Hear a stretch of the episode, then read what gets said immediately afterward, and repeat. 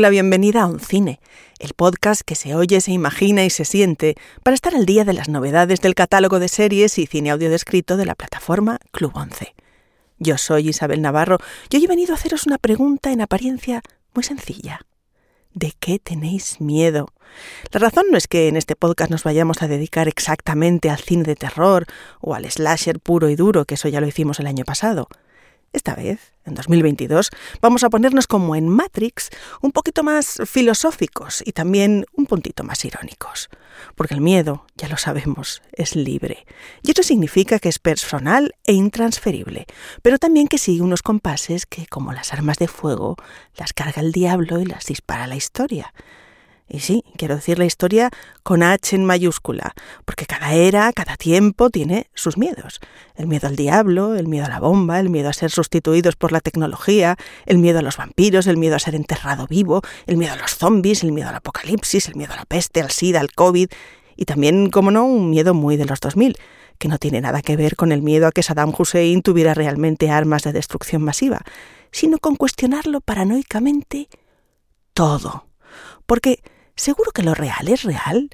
Es decir, ¿y, si todo lo que estamos viviendo es falso? ¿Y si yo no soy yo y tú no eres tú, sino todo lo contrario? Vi un patrón.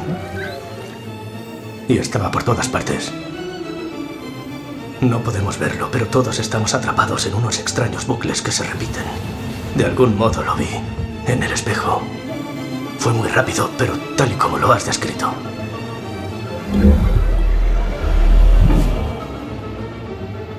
Y entonces lo comprendí. Esto no es el mundo real. Sinceramente, no sé si este podcast sucede realmente en el mundo real, pero la última subida de intereses de mi hipoteca me ha caído en la cuenta como un ladrillazo en la cabeza. Ergo, se siente real. Así que ese o ese libro gordo de petete.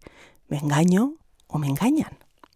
Supongo que después de tanta conjetura ya habréis adivinado que Matrix Resurrections, la sorprendente vuelta a la vida de una película que en 1999 fue toda una revolución, es la primera de nuestras novedades. También os vamos a descubrir una pequeña joya que pasó casi desapercibida en taquilla y podréis recuperar gracias al catálogo de Odesk, Última Noche en el Soho, una delicatessen británica que mezcla géneros, viajes en el tiempo y zombies con un desparpajo propio de su director, Edgar Wright, maestro de la alta cocina pop cinematográfica. Y por último, la guinda para todos aquellos fans de Stephen King que se quedaron con ganas de más tras la primera parte de It. Un segundo episodio, que es una monumental feria de los horrores de tres horas de duración, en la que hay lugar para toda clase de pesadillas. ¿Preparados? Es probable que todo lo que escuches a continuación realmente no se haya dicho. Es probable que esta sensación de déjà vu sea realmente un fallo en Matrix. O como diría ese gran filósofo mexicano, el Chapulín Colorado, lo más seguro es que quién sabe.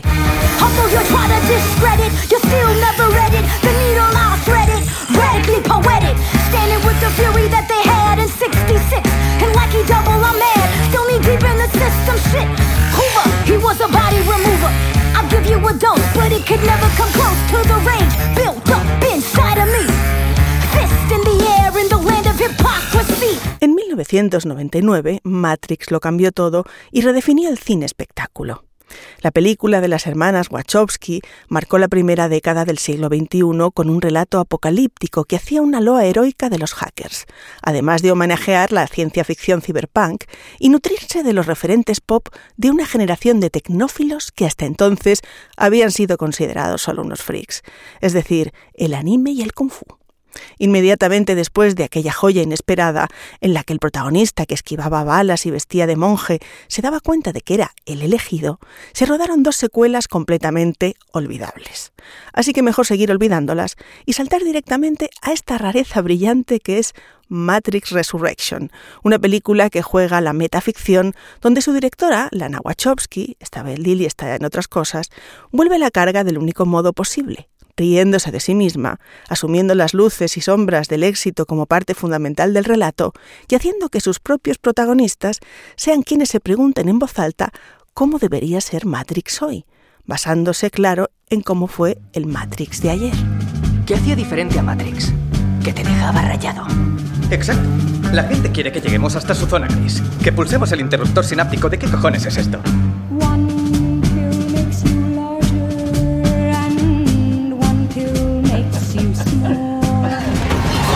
La acción sin sentido no es nuestro sello.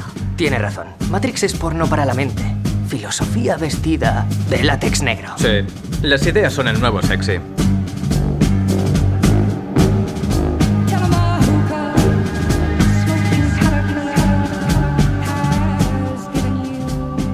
La nueva Matrix, la de la resurrección, el que fuera Neo o Thomas Anderson o Keanu Reeves resulta ser en realidad un creador de videojuegos que tiempo atrás ideó el videojuego más brillante de todos, es decir, el propio Matrix. El bueno de Keanu es un tipo fondón y deprimido que vive una vida normal y corriente en San Francisco, mientras su terapeuta le prescribe pastillas azules para evitar brotes psicóticos que le hagan creer que es el elegido. De vez en cuando coincide con Trinity en lo que viene siendo un Starbucks de marca blanca, pero ninguno de los dos recuerda que una vez salvaron la Tierra. Todo cambia cuando Morfeo le ofrece la pastilla roja y Neo vuelve a abrir su mente al mundo de la esclavitud de los humanos hacia las máquinas. Así que la historia se enrosca sobre sí misma desde el inicio, plenamente consciente de que si algo tiene que ser esta nueva entrega es eso que no fueron ninguna de sus predecesoras, es decir, divertida, o mejor, meta divertida, porque Lana Wachowski decide hacer una secuela disparatada y no solo lo sabe, sino que se enorgullece de ello. Ser un famoso desarrollador de videojuegos debe de ser increíble. Um, son muchas horas. Algunas veces sí es increíble. Aunque la mayoría... No sé yo. Pero tú creaste Matrix. Hasta yo lo conozco. Sí, entretuvimos a algunos chavales. Eso ya es mucho. Pero tranquilos, aunque no se tome del todo en serio, la renacida Matrix sigue siendo la insurrecta Matrix, con una acción trepidante que gana por multiplicación o aplastamiento, carreras de motos, kung fu y saltos al vacío tanto en lo filosófico como en lo literal. Un reencuentro gozoso que tal vez deje un poco despistados a los que no hayan sido seguidores previamente de la saga, pero encontrará sus cómplices entre todos los demás.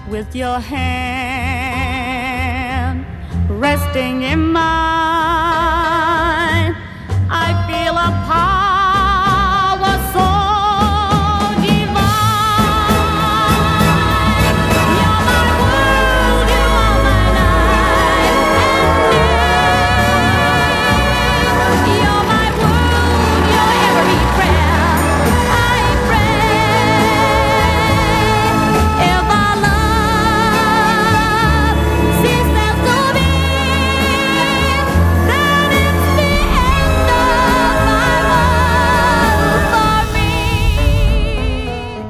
Qué tienes miedo? Te vuelvo a preguntar. Tal vez ser valiente solo sea fingir con gracia que no te castañean los dientes, es decir, el viejo fake it until make it o fíngelo hasta que lo seas. El director británico Edgar Wright, responsable de rarezas como Baby Driver, no es de los que se arredran frente a los retos imposibles, y en Última Noche en el Soho, como en otras ocasiones, va a apostar por el pastiche pop sin ninguna clase de miedo. El argumento nos presenta a la joven, tímida, talentosa, huérfana e inocente Eloise, la actriz Thomasin Mackenzie, que está a punto de abandonar su pequeña casa en la campiña inglesa donde vive con su abuela para estudiar diseño de moda en la ciudad de Londres, el sueño de su vida. Bueno, ¿qué te dicen? Voy a ir a Londres. Estaba convencida. ¡Me voy a ir a Londres! ¡Me voy a Londres! ¡Me voy a Londres! ¡Me voy a Londres! ¡Me voy a Londres! Pero en Londres al que llega y la residencia de estudiantes donde aterriza, llena de mezquinas y egocéntricas compañeras, no guarda apenas semejanza con la sesentera e idealizada ciudad que tenía en su cabeza desde niña. El Londres del swinging London, de Mary Kwan, del pop y de Petula Clark cantando downtown en minifalda, que Lois imagina como una especie de tierra de hoz en la que ser lo que tú quieras. ¿Qué le pasó a tu madre? Eh, no estaba bien. Problemas mentales. Y se, se quitó la vida. Lo siento. No debería haber preguntado. Fue hace mucho tiempo. En serio, eres muy valiente. Pero mucho. Ya un tío abuelo mío se suicidó, se ahorcó. Oh, no. Así que sé muy bien lo que es. Tú también eres muy valiente. Harta de tonterías, la joven aprendiz de modista que recuerda vagamente a la versión más dulce de Cruella de Vil en la película protagonizada por Emma Stone, alquila una habitación en el barrio del Soho, pero cuando se mete en la cama se ve transportada misteriosamente al Londres de los años 60. Y para avivar el juego de espejos o espejismos entre lo pretérito y lo contemporáneo, el director decide desdoblar a Eloís en el cuerpo de la rubia Sandy, la actriz Anya Taylor-Joy, de Gambito de Dama, entregada al divismo, quien aspira a triunfar cantando en los clubs nocturnos del Soho londinense. Es decir, que Eloís es Eloís, pero también es Sandy, o al menos siente y ve lo mismo que ella. Un juego de espejos y desdoblamientos que sin duda ha debido de suponer todo un reto para los guionistas de la audiodescripción. Señora Collins. Arriba. ¿Vivía antes una chica? En esta casa han vivido muchas chicas. ¿Alguna se llamaba Sandy? En esta casa han vivido muchas chicas y no todas daban su nombre real. ¿Por qué lo preguntas? ¿Alguna murió aquí dentro? Ah, esto es Londres. Ha muerto gente en todas las habitaciones de todos los edificios de la ciudad. Y también en cada esquina. Oh, y por cierto, anoche habría matado a tu amiguito de haberle pillado entrando. Así que tienes suerte, con espejo roto o sin él.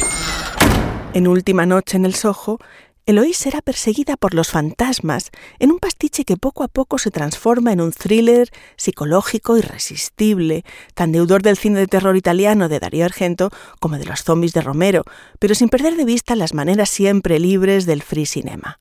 Una película donde hay gángsters, hay sangre, hay neones, hay innumerables espejos rotos, hay dobles fantasmagóricas al estilo vértigo de Hitchcock y sobre todo hay mucha música de la buena, inundándonos de nostalgia sexy, como si la ciudad todavía pudiese pertenecernos y no como suele suceder, devorarnos.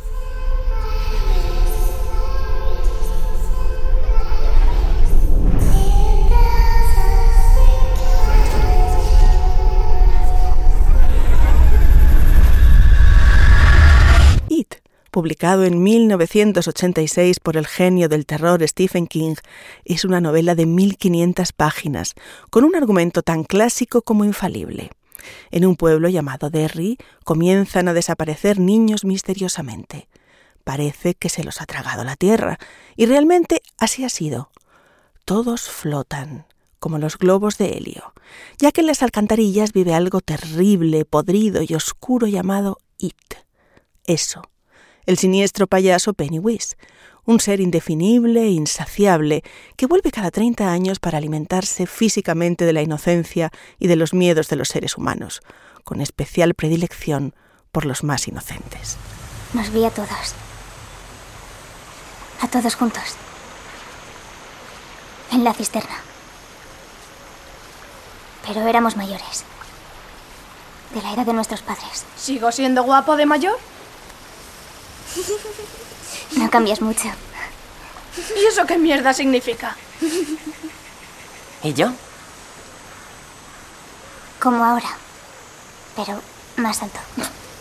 Si el primer episodio se centraba en la preadolescencia y en el origen de los miedos de cada uno de los protagonistas, el segundo nos muestra de qué manera han quedado condicionados por ellos en la edad adulta, perpetuando de manera inconsciente una serie de patrones autodestructivos que no los dejan avanzar en la vida. El escritor que no sabe terminar sus novelas, el cómico que no sabe hacer reír o la chica víctima de abuso infantil casada con un maltratador. Cada uno de ellos ha olvidado los acontecimientos que ocurrieron 27 años atrás, pero en realidad el trauma sigue incrustado en su interior y aunque no lo sepan, acabar con el payaso Pennywise es la única forma de desprenderse de todas las inseguridades que llevan a cuestas. ¿Con quién hablas? ¡Apártate! ¡Apártate! ¡Apártate! Si oyes voces que salen de esa alcantarilla, no te acerques. ¿Oyes voces que salen de ahí? No, no, no. Tú, aléjate de esa alcantarilla. Yo solo oigo voces en la bañera. Ya sabes, por el desagüe. ¿Qué, qué, qué clase de voces? De niños. Y otras veces como un... ¿Payaso?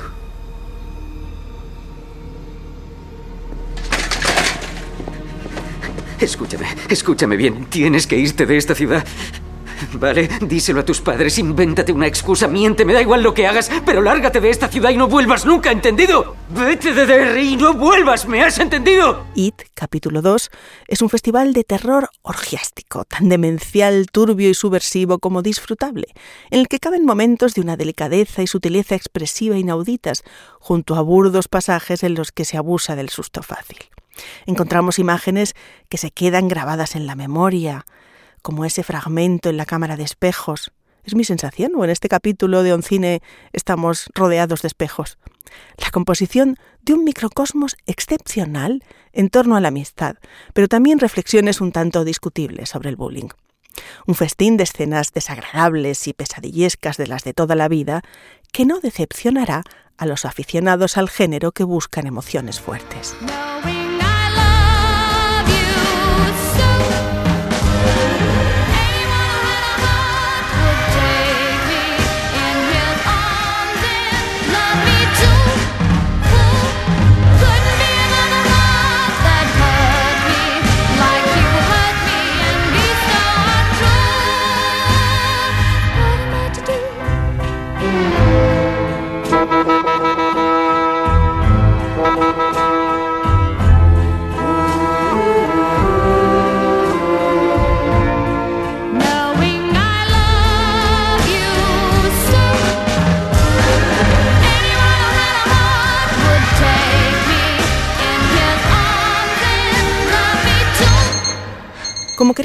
Oncine sea un espacio participativo y abierto, hoy contamos con la opinión de una persona afiliada que nos va a comentar sus impresiones sobre las novedades del Club Once. Hola a todos los oyentes, mi nombre es Isan Torrens, soy de Tenerife, tengo 17 años y me gustaría dar mi opinión sobre la película Última Noche en el Soho.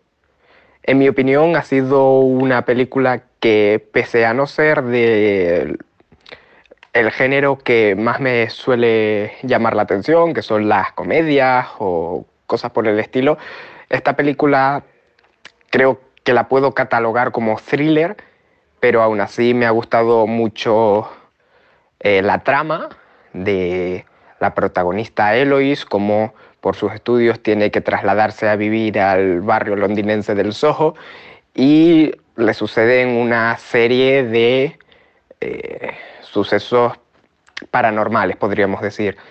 La actuación del reparto me parece extraordinaria y la música, la banda sonora de la producción me parece totalmente espectacular.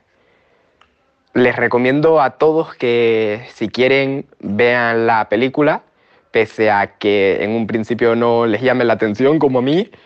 Y, y poco más que un saludo y, y vean la película. Venga, saludos, abrazos. ¿Te gustaría tener un conejo de mascota? Quiero un perrito, papi. Y como a veces queremos gato, a veces perrito y a veces conejo, y no solo de terrores nocturnos se alimenta nuestra alma cinéfila, seguro que a veces os apetece probaros otras vidas. Así que este mes el catálogo de Audesc trae otras novedades para todo tipo de paladares. Querido Evan Hansen es la adaptación cinematográfica del musical que arrasó en los premios Tony sobre Evan Hansen, un estudiante de último año de secundaria con trastorno de ansiedad social, y su viaje de autoconocimiento y aceptación tras el suicidio de un compañero de clase, que hará las delicias de los espectadores adolescentes con su cóctel de canciones y emociones. Además, en octubre podremos ver Red, una joya de la animación con la que Pixar rompe por primera vez con el tabú de la menstruación en la adolescencia, con una historia alegórica y divertida, que por supuesto tiene una fuga hacia la fantasía para hacer la historia más digerible.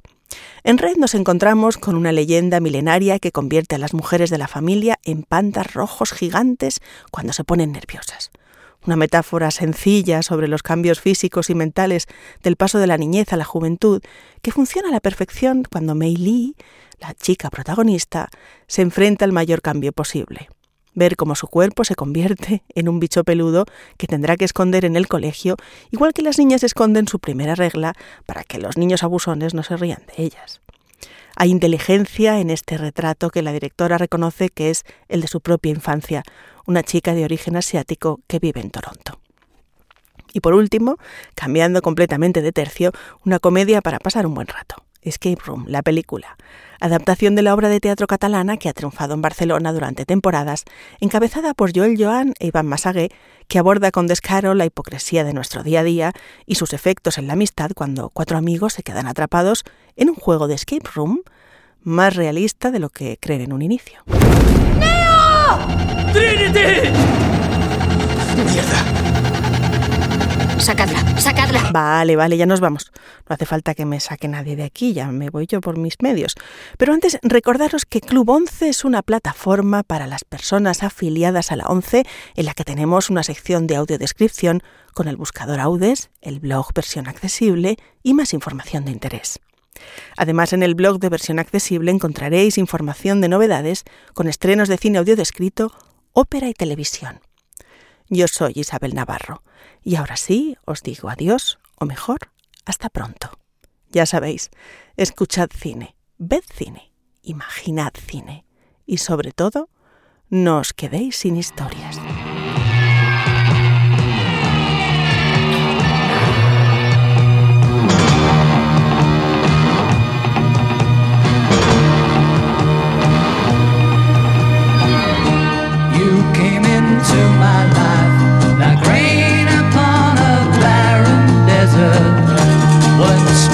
the night.